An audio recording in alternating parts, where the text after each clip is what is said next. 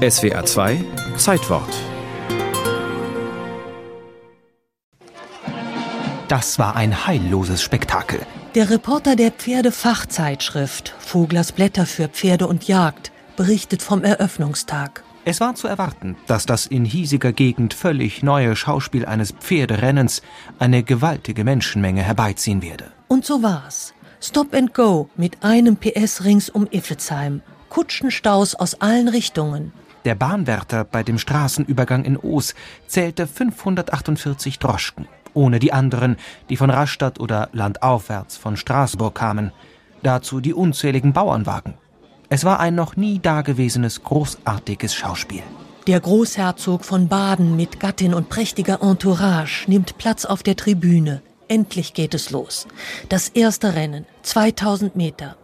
Ausgeschrieben für Pferde im Großherzogtum Baden geboren oder seit Januar da selbst befindlich. Es ist der 5. September 1858, nachmittags 2 Uhr. Und genau ein Pferd galoppiert übers Geläuf. Amazone gewinnt konkurrenzlos. Nicht nur das erste Rennen, überhaupt dieses erste Meeting 1858 war schwach besetzt, erzählt Peter Mühlfeit, Pressesprecher der Rennbahn. An den drei Renntagen liefen eigentlich nur insgesamt 36 Pferde. Es waren zwar 68 Starts, weil Pferde mehrfach gestartet sind, aber es waren einfach wenig Pferde da. Vor allem sehr wenig Deutsche, nur drei deutsche Pferde. Und so ist zu vermuten, dass es eben in diesem Rennen, wie das ausgeschrieben war, einfach keinen Gegner mehr gab, vielleicht weil sich einer verletzt hat oder so. Aber ganz genau weiß man das leider aus den Annalen nicht. Es waren vor allem französische Pferde am Start, wie überhaupt das Ganze eine ziemlich französische Angelegenheit war. Edouard Benazet, der in Baden-Baden französisches Flair verbreitete und die Spielbank betrieb, hatte 300.000 Franken in Iffezheim investiert, um die Pferde ins Rennen zu bringen und seinen illustren Gästen damit ein zusätzliches Vergnügen zu bieten. In Baden-Baden, damals Sommerhauptstadt Europas, traf sich die Haute Volée.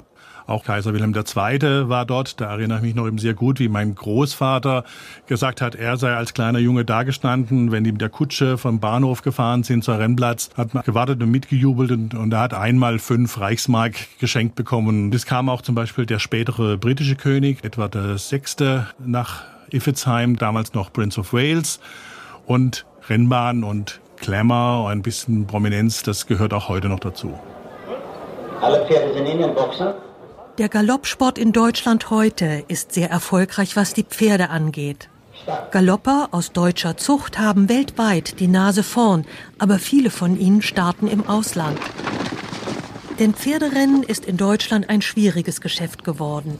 Die Rennvereine stehen unter Druck, weil das öffentliche Interesse und damit die Wettumsätze zurückgegangen sind. Außerhalb der Szene sind Pferde nicht mehr so bekannt oder die Jockeys nicht mehr so bekannt. Deswegen hat der Sport natürlich etwas schwierig, wie viele andere Sportarten übrigens auch gegen die Übermacht des Fußballs anzukommen. Auch Iffezheim hatte Probleme.